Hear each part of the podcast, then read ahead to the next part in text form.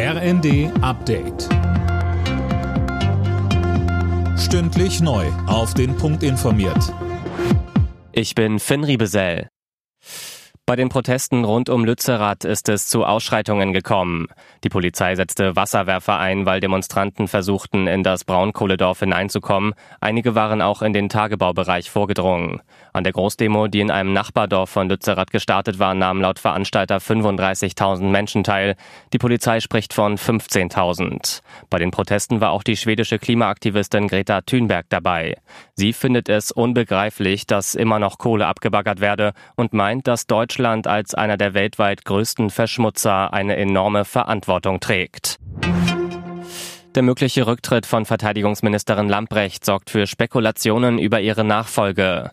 Im Gespräch ist SPD-Politikerin Eva Högel, derzeit Wehrbeauftragte des Bundestags. Offiziell bestätigt ist ein Rücktritt von Lamprecht bisher aber nicht. Startschuss in Lubmin in Mecklenburg-Vorpommern. Dort ist das neue LNG-Terminal offiziell eröffnet worden. Tom Husse mit den Einzelheiten. Das Terminal lief bereits seit einiger Zeit im Probebetrieb. Auf einem Spezialschiff im Hafen wird angeliefertes Flüssiggas so umgewandelt, dass es ins Gasnetz eingespeist werden kann. Die Anlage in Lubmin ist das zweite deutsche LNG-Terminal. Schon letztes Jahr war eins in Wilhelmshaven an den Start gegangen. Kritik kommt von Umweltschützern. Sie finden, es sei nicht mit den Pariser Klimazielen vereinbar, wenn verstärkt auf Erdgas gesetzt wird. Die A7 bei Göttingen ist nach einer Woche wieder komplett frei. Die Reinigungsarbeiten wurden abgeschlossen. Zu Wochenbeginn musste die Strecke Richtung Kassel voll gesperrt werden, nachdem vermutlich ein Laster Pflanzenfett verloren hatte.